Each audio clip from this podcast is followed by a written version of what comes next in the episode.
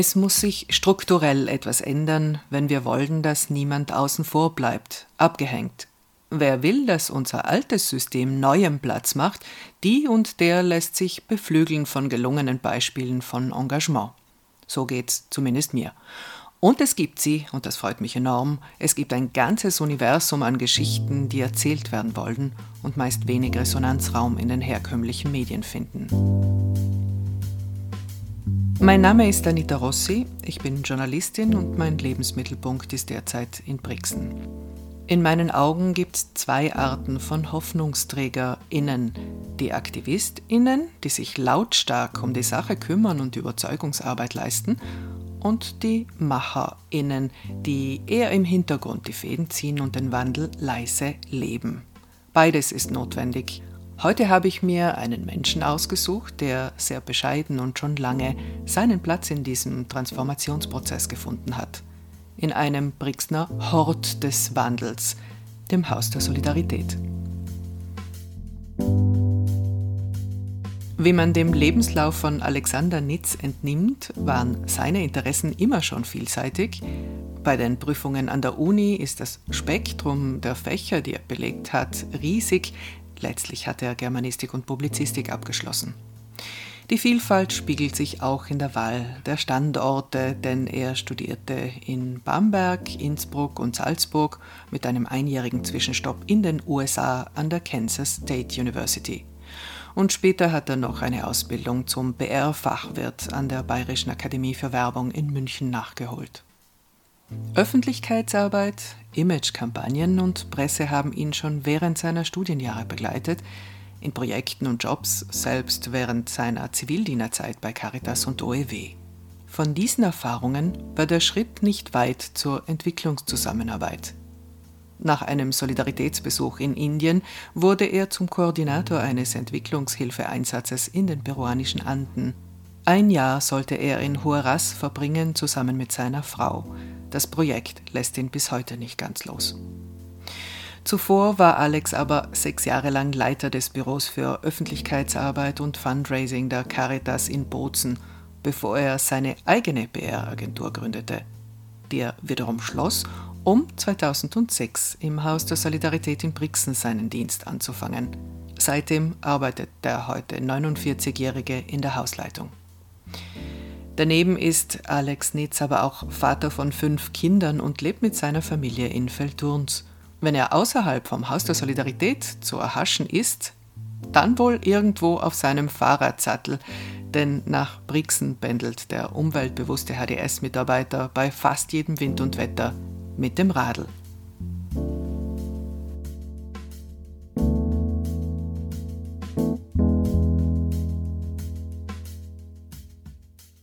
Alex, bei einem Lebenslauf wie deinem ist es schwierig zu entscheiden, wo anfangen. Am liebsten wäre mir, du erzählst, was dich im Moment beschäftigt. Im Moment sind es zwei Dinge, die mich beschäftigen. Einerseits ist es so, dass zu Hause in meiner Familie die ältesten Kinder in die Phase der Pubertät kommen und ich merke, das ist für mich eine Riesenherausforderung. Ich selbst war nicht so pubertierend, wie man das äh, allgemein so hört und kennt. Und, also du äh, meinst aufmüpfig rebellisch? Genau, äh, auch nicht mehr hören auf das, was die Eltern sagen, einfach den eigenen Weg zu gehen, ja. Und ich finde es grundsätzlich gut, rational, aber emotional merke ich, dass ich mich damit recht schwer tue und da muss ich eine Menge lernen. Und wenn ich so einen guten Moment habe, dann äh, danke ich Ihnen auch manchmal und sage, ihr seid gute Lehrer für mich. und das zweite Thema ist äh, das Haus der Solidarität. Ja, da bin ich schon lange dabei und momentan haben wir jetzt wieder eine etwas schwierigere Phase. So in der Arbeit in einem solchen Projekt ist man immer ein bisschen auf, der, auf einer Gratwanderung unterwegs äh, zwischen äh, dem, was man selbst psychisch und physisch schafft und was dann schon drüber ist. Also zwischen dem, was einem noch gut tut und was eigentlich dann nicht mehr so gut tut. Und das merkt man oft nicht, äh, wann ist diese Grenze überschritten. Und das beschäftigt mich dauernd und im Moment wieder mehr. Also die Abgrenzung und die eigene Gesundheit, weil gewisse Themen einfach auch über die Arbeitszeit hinaus mit ins Privatleben greifen. Ganz genau. Also es sind Themen, die ich so mitnehme, die mich beschäftigen. Wenn eine Familie anklopft, wo Kinder dabei sind und wir das Haus voll haben und äh, wir wissen, äh, wenn wir jetzt nicht irgendwie eine Lösung finden, dann kann es tatsächlich sein, dass die auf der Straße bleiben. Das beschäftigt mich. So nicht jetzt nur vom individuellen her, sondern auch, wo ich mir immer öfter frage, wie kann unser System äh, das auch zulassen? Und das andere ist einfach, dass es auch vorkommt, zum Glück nicht sehr oft, aber es kommt immer wieder auch vor, dass ich außerhalb der Arbeitszeiten daheim kontaktiert werde mit dem einen oder anderen. Zum Beispiel letzten Samstag um nach Mitternacht ist die, der Alarm losgegangen und die Gäste haben es leider nicht geschafft, ihn zu deaktivieren und dann zum Glück gibt es die modernen Medien mit der Videozuschaltung, haben wir das geschafft, aber es sind halt, dann wird man rausgerissen aus dem aus dem Daheimsein, aus der Freizeit, in dem Fall aus dem Schlaf. Und bis man dann wieder hineinkommt, äh, dass es jetzt nicht Arbeit ist, ist durch mich eher schwer. Wir bleiben jetzt beim HDS. Die Einrichtung wird 20 in Kürze. Anlass, sich auch anzuschauen, was leistet sie zurzeit, was äh, hat sie bis jetzt gemacht, um das Ganze vielleicht auch Menschen näher zu bringen, die das HDS noch nicht so kennen. Äh, es bietet circa 150 Menschen jährlich eine Bleibe, aber über die Bleibe hinaus auch Begleitung auf dem Weg in ihre neue Selbstständigkeit. Das können Menschen in Not sein, äh, aus welchem Grund auch immer, obdachlos geworden sind, weil sie keine Arbeit finden, psychisch Kranke, Suchtkranke, ausländische MitbürgerInnen, Geflüchtete, AsylbewerberInnen. Eines eint diese Menschen alle, sie sind in Not, sie haben kein Dach mehr über dem Kopf. Und zwar auch deshalb, weil sie irgendwie aus allen Rastern fallen. Die institutionalisierte Hilfe, die Hilfe in unserem System eben anbietet. Und da greift dann das HDS. In deinem WhatsApp-Profil habe ich die wunderbare Beschreibung kunterbuntes Zwischenwohnen gefunden. Was meinst du damit? Ja, dieses, äh, diese zwei Wörter sind einmal ein, in einer Vorstandsklausur entstanden. Ich kann mich gut erinnern, wo wir eben so nachgespürt haben, was ist eigentlich die DNA vom Haus, was tun wir eigentlich, was wollen wir. Und dann war irgendwann dieses Schlagwort des kunterbunten Zwischenwohnen da.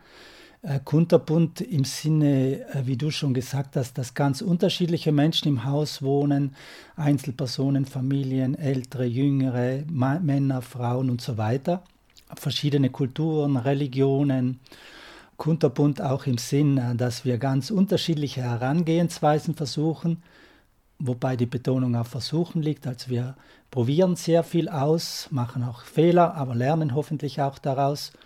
Und Zwischenwohnen, dass wir ja eigentlich eine Notunterkunft sind. Es ist nicht ein permanentes Wohnen und es ist nicht das Ziel, im Haus der Solidarität zu bleiben, sondern eine Zwischenzeit dort zu verbringen, bis sich die Situation stabilisiert, bis es verbessert, bis man vielleicht eine Arbeit gefunden hat, die Kinder wieder in der Schule sind, ähm, dann eine Wohnung findet und dann wieder ausziehen kann. Was absolut außergewöhnlich ist, Südtirol-weit, ihr kommt ohne öffentliche Beiträge aus äh, für die laufenden Kosten, sprich für Personal und ähm, Einkäufe und sonstigem. Die Struktur habt ihr zur Verfügung gestellt bekommen, habt euch aber selbst darum gekümmert, dass sie saniert wird, dass sie eingerichtet wird für dieses Zwischenwohnen. Dafür braucht es sehr viel Spitzfindigkeit, Ideen, Projekte, eigene Aktivitäten und natürlich Spenden. Aber wie schafft ihr es oder wie, wie seid ihr auf dieses Modell HDS gekommen, also in der Finanzierung? Das äh, liegt eigentlich in der Geschichte verankert und begründet. Und zwar die Gründungsmütter und Väter haben gesagt, das HDS sollte, wenn es irgendwie möglich ist, äh, ohne öffentliche Beiträge auskommen. In einem Land, wo eben schon damals, vor 20 Jahren, eigentlich öffentliche Beiträge gut geflossen sind. Mit der Begründung, äh, dass man gesagt hat, äh, wenn man eben auf öffentliche Beiträge zurückgreift, dann kann man halt nicht so seine Meinung sagen, wie man es vielleicht, wie es oft brauchen würde und also um einfach die Unabhängigkeit zu bewahren, in welche Richtung auch immer. Und äh, ich habe mir am Anfang gedacht, äh, als ich da angefangen habe, äh, das ist wahrscheinlich nicht so leicht möglich, aber Jahr für Jahr haben wir gezeigt, dass es doch geht. Und das, das macht mich auch froh und stolz, aber ich möchte auch sagen, und das kommt jetzt immer mehr wieder bei mir, je länger ich dabei bin, dass man auch die negative Seite dieses Modells durchaus anschauen muss, nämlich dass man dadurch auch die öffentliche Hand aus ihrer Verantwortung entlässt, ja. Und ich habe einen langen Weg gebraucht, um das zu lernen, ja. Und ich merke immer mehr, dass es, dass wir das unbedingt mehr berücksichtigen müssen im Haus, dass wir einfach sagen, wir machen den Dienst, aber nur auf eine begrenzte Zeit und dann auch den Druck nicht abgeben, sondern ihm sogar versuchen aufzubauen auf die Politik, dass systemisch sich was ändert, weil es kann ja nicht sein, irgendwie ist es die Perversion schlechthin, dass in einem so reichen Land äh, so viele Menschen äh, auf der Straße sind, Offiziell wird von 500 Menschen gesprochen, aber die großen Organisationen im Lande sprechen mindestens von der doppelten Anzahl, wenn nicht noch mehr, wenn man das Wort Obdachlosigkeit breit fasst, wie es zum Beispiel inzwischen auch in Österreich äh, gemacht wird, dass dazu auch prekäres Wohnen gehört.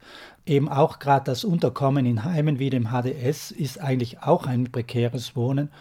Und dann sind sehr viele mehr dran und auch äh, ich glaube, jetzt schon viele und immer mehr, die an der Kippe stehen, abzurutschen. Und vom sozialen Netz nicht aufgefangen zu werden, oder? Genau, nicht aufgefangen zu werden. Und äh, interessant, was mich auch ja ein bisschen ärgert dann auch, dass wir jetzt von den Sachen reden, die genau vor 20 Jahren auch schon da waren. Weil, Zum Beispiel? Ja, wir, vor 20 Jahren war ich, bei, äh, ein bisschen mehr ist es her inzwischen, aber ich war Zivildiener bei der Caritas und dort hatte ich erst, erste Mal Kontakt äh, mit Obdachlosen. Ich kann mich erinnern, da hat mich die Luzi Lindner die lange Zeit in der Entwicklungszusammenarbeit in Bolivien gearbeitet hat, dann hier eben für die Caritas und auch andere Organisationen tätig war, sehr eng immer an der Basis unterwegs war. Und sie hat mich mal unter die Talferbrücke mitgenommen und das war mein erster wirklicher Kontakt mit Menschen ohne Obdach. Und dann haben wir dort ein Büchlein gemacht äh, mit Texten äh, von und über Obdachlose. Und da stand im Nachspann drinnen, dass momentan circa 500 Menschen ohne Obdach sind. Und das ist genau die Zahl, die im Sozialbericht des Landes immer noch geführt wird. Und dann, kann, dann denke ich mir, das kann ja nicht sein. Das Wachstum ist, ist so nach oben gegangen. Du meinst das Wirtschaftswachstum? Das Wirtschaftswachstum, genau. Alle haben Arbeit, alle oder die meisten finden eine Arbeit, eine gute Arbeit, leben im Wohlstand. Aber solche Probleme kriegen wir genauso wenig in den Griff wie, wie die Themen äh, des Klimas, Frauenthemen, Gewaltsituationen. Wir reden immer ums Gleiche. Und ich frage mich, wo man ansetzen muss und wo der Hebel liegt für, für die Lösung. Nochmals zurück zu eurem Finanzierungsmodell. Also, wenn ich dich richtig verstehe, dann heißt es auch, ich sage es jetzt etwas provokant, eure Freiheit im Denken und Handeln ist im Grunde auch die Freiheit der öffentlichen Verwaltungen, sprich Land, Gemeinden, ähm, Bezirksgemeinschaften und so weiter und so fort, die Freiheit für sie, sich ein Stück weit eben nicht um diese Themen zu kümmern. Genau, so sehe ich das. Ja. Und wenn ich es jetzt nochmal umdrehe, was du gesagt hast, dann wäre das ja wenn die Politik oder die, die EntscheidungsträgerInnen diesen Ansatz, diese Perspektive wählen, wie du sie gerade gesagt hast, dass man das als Freiheit sieht, hier etwas gestalten zu können, dann könnte das doch auch positiv sein. Und dem System sowieso sehr gut tun. Richtig. Ähm, das HDS hat zig Preise erhalten. Das ist die andere Seite, also die Kehrseite. Ich meine, das ist jetzt e-, etwas böse auch. Mhm. Ähm, für diese unermüdliche Arbeit. Gleichzeitig wascht man sich auch mit solchen Preisen die Hände. Kommen wir ganz kurz zurück zu den Anfängen des Hauses, weil die Geschichte doch eine, eine auch sehr bewegende ist, äh, mit dem Namensträger des Hauses, mit Louis Lindner, der viele Jahre Missionar in Brasilien war. Er starb vor fast 20 Jahren, eben mm, in den Anfängen, äh, als das HDS eben seine Tore öffnete. Er besiehlt das Haus, glaube ich, noch heute. Was ist von diesem Gedanken heute noch da? Das ist eine gute Frage. Manchmal fragen wir uns, letzthin aber etwas weniger, aber sonst hatten wir grundsätzlich uns oft die Frage gestellt, was würde Louis Lindner in diesem Moment tun, was würde Luzi Lindner in diesem Moment tun und haben dann versucht, so sie einzubeziehen. Ich kannte Louis Lindner auch nicht persönlich, das heißt, ich äh, kenne ihn auch nur über, über die Erzählungen. Aber ich denke, dass so einiges von dem, was er vorgelebt hat und was ihm wichtig war, weiterhin auch im, im Haus der Solidarität wichtig ist, zum Beispiel eben direkt äh, vor Ort mit den Betroffenen zusammen zu sein. Er hat ja zum Schluss oder die letzten zehn Jahre seines Lebens im Slum direkt mit den Menschen äh, gelebt. Und so leben auch wir als äh, MitarbeiterInnen im Haus direkt mit den Menschen vor Ort. Wir schlafen zwar nicht dort, aber wir sehen sie von in der Früh bis am Abend und kennen schon ihre Bedürfnisse und ihre Anliegen recht gut. So denke ich, dass wir auch auf Augenhöhe mit ihnen unterwegs sind und äh, dass nicht, nicht alle, aber doch viele uns auch äh, ihr Vertrauen schenken und uns auch in gewisser, Maßen, in gewisser Weise als Freunde sehen. Insofern glaube ich schon, dass wir den Geist von äh, Louis Lindner weitertragen und weiterleben, ja. Du identifizierst dich sehr stark mit dem Haus, äh, mit seiner Geschichte, mit den Menschen, die dort leben, egal ob Gestrandete oder Helfende, also euer Team. Ähm, Alex, was hat dich aber persönlich zum Haus der Solidarität gebracht? Ja, ich war ja vorher selbstständig und habe aber immer so gespürt, es fehlt mir etwas. Also es fehlt mir diese, mir fehlen die sozialen Themen, wo ich direkt mit Menschen äh, zu tun haben kann, äh, die, denen es vielleicht ein Stück weit nicht so gut geht wie, wie uns. Und äh, eben dann haben wir, meine Frau und ich geheiratet und wir waren ein Jahr in Peru, so eine Art Auszeit. Und da habe ich ganz stark gespürt, das ist, was, was ich gern tun möchte, einfach so im sozialen Bereich zu arbeiten, auch wenn ich nicht die entsprechende Ausbildung habe. Und nach unserer Rückkehr ist der Vorstand des Haus der Solidarität an mich herangegangen und hat gesagt, ob ich gemeinsam mit Karl Leiter, meinem damaligen Kollegen, äh, das Haus leiten möchte. Und ich habe mir gedacht, das ist genau, was ich suche. Und ja, so habe ich angefangen, zuerst acht Stunden in der Woche. Und erst seit dem Tod von Luzi Lindner 2006 ähm, bin ich Vollzeitangestellter dort. Aber nochmal zurück, du hattest ja damals eine super laufende PR-Agentur, die du selbst aufgebaut hast. Sprudelst immer noch vor Ideen. ähm, und was damals aber schon so an der Schnittstelle, so wie man PR mit sozialem Engagement irgendwie verbinden kann. War das trotzdem ein Sprung in eine neue, in eine andere Welt für dich oder auch die Tatsache, dass du dich genötigt fühltest, die zwei Dinge nicht parallel laufen zu lassen, sondern tatsächlich einen Sprung auch ins kalte Wasser zu machen?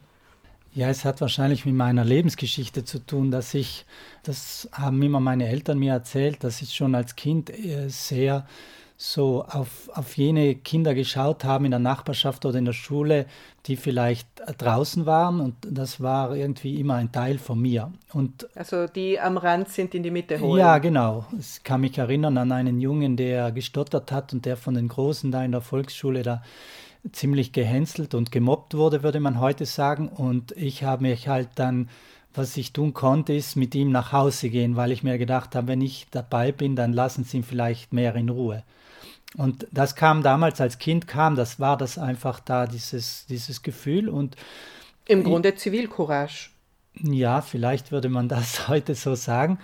Und in, in der PR-Agentur, da habe ich, ja, es war einfach nicht meins. Es, ich habe mich da immer zwischen den Stühlen gefühlt und ganz einfach habe ich mich nicht so wohl gefühlt. Ja. Und dann habe ich einfach entschieden, damals war ich ja noch viel jünger und äh, ohne auch groß an die Zukunft zu denken, habe ich mir gedacht, das mache ich jetzt einfach und probiere es aus und habe eigentlich so schon das gefunden, was ich, was ich gesucht habe mit Höhen und Tiefen natürlich, aber schon, wo ich immer noch spüre, das macht für mich schon Sinn, was ich tue.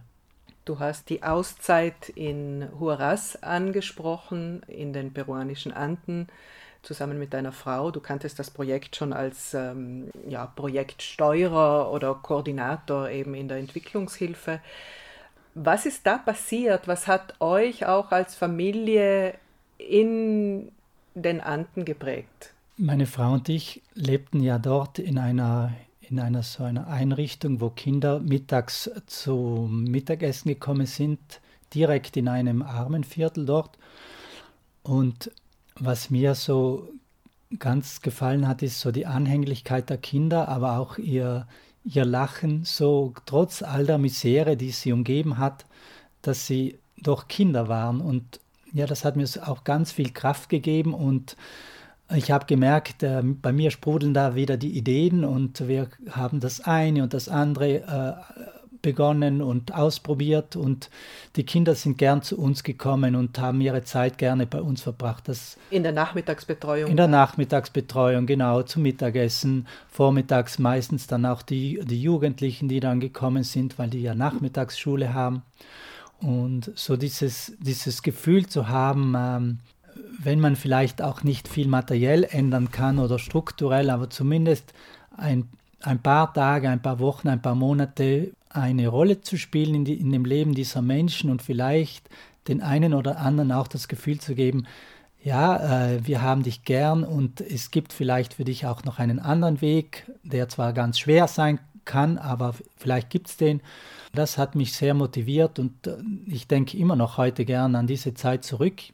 Und ich bin auch, muss ich sagen, auch wenn wir jetzt so die Unterstützung schon vor Jahren aufgehört haben, aber ich so einmal im Monat steht bei mir äh, auf, dem, auf der Agenda, im Büro anzurufen und zu hören, wie es ihnen geht, den damaligen Kolleginnen und, und wie sie weitermachen. Und ich merke, sie machen anders weiter, aber sie sind weiterhin engagiert. Und wenn ich dann höre, dass ein Junge, der unser Nachbarsjunge war, dessen Vater fast jeden Tag betrunken war. Sie waren damals schon sieben Geschwister, danach sind noch ein paar dazugekommen, dass der inzwischen eine Kunstakademie in Peru besucht. Dann macht mich das froh. Ich weiß zwar, dass das nicht wir waren, aber ich kannte den Jungen damals und ich kenne ihn hier und er hat einen guten Weg gemacht. Ich erlaube mir jetzt eine kurze Beschreibung, Alex, die jetzt nicht ganz spontan kommt. Alex Nitz ist ein Kümmerer, einer, der unentwegt weiterspinnt an Ideen, Aktionen, neuen Projekten, der ganz gut netzwerken kann, der Öffentlichkeitsarbeit im Dienst der guten Sache äh, sieht und auch stellt, der Arbeit und Privatleben nicht penibel trennt, weil Engagement eben mehr ist als nur Arbeit. Und das ist natürlich, wie, wie, wir, wie du vorhin auch schon erwähnt hast, nicht nur ein Segen, sondern auch ein Fluch. Aber abgesehen von diesem heißen Eisen Burnout-Gefahr, du siehst die Probleme, du erkennst sie, du gehst sie an, du bewegst, initiierst. Ganz oft werden Menschen wie du mit dem Etikett Gutmenschen mhm. konfrontiert. Was löst das in dir aus? Ja, es verletzt mich ein bisschen und es ärgert mich, weil ich mir denke, also grundsätzlich glaube ich, dass alle Menschen gut sind, ja, und äh, eigentlich das Beste wollen. Aber das, das Etikett Gutmensch ist eigentlich so in, diskreditiert inzwischen, dass man sich schon fast schämen muss, wenn man sich einsetzt. Und ich muss immer ach, darauf achten, ob ich ja auch das lebe, was ich, was ich versuche zu leben. Das heißt, ich würde so gern wieder mal nach Peru fliegen, aber ich weiß, äh, das kann ich eigentlich nicht mehr mir leisten aufgrund der Klimasituation, wie wir sie haben. Aber man wird dauernd daran dann gemessen, ja. Und äh, einem Kollegen von mir ist es eben jetzt passiert, dass er deswegen auch gemobbt wird, dass er, dass er Briefe im, in seinem Briefkasten findet und sagt, du, du äh, redest ja nur herum und äh, ihr, ihr Gutmenschen seid die Schlimmsten, ja. Das tut weh und ich finde es schade, dass wir, dass wir jetzt in, eine, in einer Gesellschaft leben, wo Menschen, die sich äh, einfach einsetzen, ich, es tut mir ja auch gut. Also es, es geht ja da auch immer um mich und ich tue das ja auch gern. Und für mich macht das Sinn. Das heißt, also in einer gewissen Weise bin ich da ja auch Egoist und aber dass Gutmenschen so negativ dargestellt werden, finde ich sehr schade, ja. Und vielleicht, ich glaube, das kommt ja auch vor allem aus, aus dem politischen Raum, äh, wo die sich vielleicht äh, zu sehr kritisiert äh, fühlen und dann bewusst oder unbewusst, das weiß ich nicht, äh, einfach die, äh, jene Menschen, die versuchen anders zu leben oder andere Akzente zu setzen, dann auf diese Weise schlecht machen. Also das ist jetzt ein Erklärungsversuch, ja. eben auch, ich meine, es kommt normalerweise eher aus dem rechten Lager mhm. oder mhm. aus dem sehr wirtschaftsliberalen mhm. Lager. Ich versuche trotzdem noch weiter zu denken, wieso kommt diese Art von Populismus, der ja auch spaltet, der Menschen in die eine oder andere Kategorie gibt und eben dieses Schubladendenken erst recht anheizt. Was hilft es, wenn wir solche Etiketten schaffen wie eben Gutmenschen und, und das dann ins Gegenteil drehen? Ja, es teilt die Gesellschaft wie so vieles. Ja, es teilt und es, es stiftet Unfrieden. Ja. Aber wer profitiert davon? Und den Profit daraus schlagen vor allem äh, populistische Parteien und Gruppierungen, die, die sich auf diese Weise profilieren. Ich poste oft äh, auf Twitter, äh, wenn eben aus meiner Sicht rassistische Aussagen gemacht werden, auch wenn man inzwischen sagt, das bringt nichts, ja, aber manchmal mache ich dann trotzdem und antworte und da sage ich dann oft, warum stiftet ihr so bewusst Unfrieden, ja, anstatt dass ihr die positiven Kräfte versucht herauszurufen, aber natürlich bekomme ich da auch nie Antwort. Aber ich glaube, das ist schon Kalkül dahinter steckt und, und versucht wird, politischer Profit daraus zu schlagen. Das ist eine Beobachtung, sage mhm. ich jetzt einmal eine gesellschaftspolitische Beobachtung. Ähm, ich möchte zum Abschluss noch auf das Thema Wandel auch mhm. zu reden kommen, Veränderungsprozesse und ich meine, wenn man sich anschaut, was du bis jetzt gemacht hast in deiner Laufbahn oder auch was das HDS macht, ist es nichts anderes als Transformation Leben. Auch diesen Wunsch nach einem Korrektiv im System, in dem wir leben, im Alltag wirklich leben. Was siehst du noch, was in diese Richtung geht? Gibt es deiner Meinung nach Hoffnung auf Veränderung, jetzt nicht nur in deinem kleinen Umfeld? Was beobachtest du? Für mich ist das eine ganz intime Frage, weil ich persönlich ehrlich gesagt eher negativ sehe, aber das ist auch Teil meines Charakters. Aber dann gibt es immer wieder so Momente, wo ich positiv gestimmt werde. Zum Beispiel hat mich vor kurzem ein Interview mit dem ähm, Journalisten der Zeit Bernd Ulrich äh, elektrisiert, wo er sagt, eigentlich äh, müssten wir dahin kommen, dass diese Transformation, äh, nachhaltiges Leben und so weiter ja etwas nicht nur Schönes ist, sondern so kreativ sein kann, so energetisch sein kann. Ja? Und das spüre ich auch selbst bei mir, wenn mir etwas gelingt, wo ich sage, äh, ich kaufe jetzt Kleider nur mal Secondhand oder so und ich finde ein Stück, das mir gut gefällt, das elektrisiert und da bin ich so, ich merke so, ich spüre bei mir, das macht mich eigentlich froher, als wenn es jetzt etwas Neues gewesen wäre. Eine Serotoninbelohnung. Genau. Und das andere ist, wenn ich bin äh, immer wieder in Klassen unterwegs oder mit Jugendlichen zusammenarbeite, da spüre ich schon äh, ganz viel Energie und ganz viel auch Überzeugung und ganz große Gradlinigkeit, den Weg anders zu gehen, äh, wie wir und unsere vorangegangenen Generationen beschritten haben. Also das lässt mich, muss ich ehrlich sagen, hoffen, auch wenn ich sehe, welche jungen Leute, vor allem dann auch in unserer Schwesterorganisation der OEW, die ja auch im Haus der Solidarität ist, äh, kommen und mit welcher Energie und Geradlinigkeit die versuchen, ihre Ideale umzusetzen, das stimmt mich dann positiv. Und dann gibt es wieder Rückfälle, wenn ich dann äh, den Kanzler Kurz anschaue, Ex-Kanzler mit 35 Jahren äh, solche Sachen aufführt, dann denke ich mir, ma, du hättest die Chance gehabt, so viel zu, zu ändern und zu gestalten und dann äh, machst du solche Geschichten. Ne? Ich bin so hin und her gerissen, muss ich sagen. Ja. Deine Kinder, wir kommen zum Anfang des Gesprächs zurück, deine pubertierenden Kinder, was leben die dir im, im, jetzt im Sinne der Transformation eigentlich vor? Was kriegst du da für einen Spiegel? Da kriege ich den Spiegel, Tati, schau mehr auf dich. Die Kinder, die schauen ganz fest auf sich. Nicht, das ist nicht egoistisch, finde ich, sondern die schauen, dass es ihnen gut geht und tun alles, dass es ihnen gut geht. Ich habe das gemerkt, als mein Vater äh, schwer krank war und sie das auch mitbekommen haben, dann waren sie in dem Moment, wo wir darüber geredet haben oder so, da waren sie sehr betroffen und auch traurig, aber dann konnten sie in einem Moment wieder umschlagen und ganz bei sich sein und ihren Spielen oder ihren Interessen nachgeben. Und das, das finde ich so schön. Also ich glaube wirklich daran, dass die Kinder unsere Lehrer sind.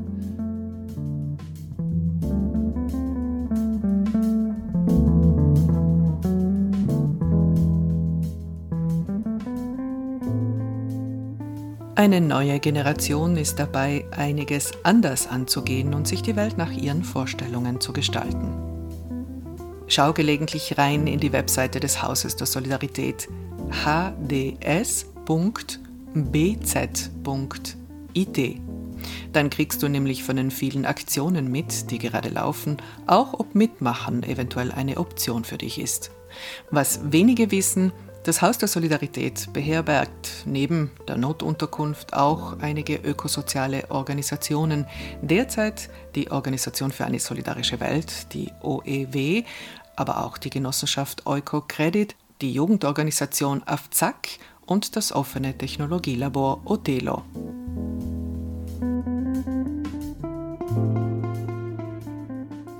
In zwei Wochen bin ich wieder da mit einer neuen Folge auf allen üblichen Podcast-Plattformen, auf Franz on Air und von meiner eigenen Webseite aus.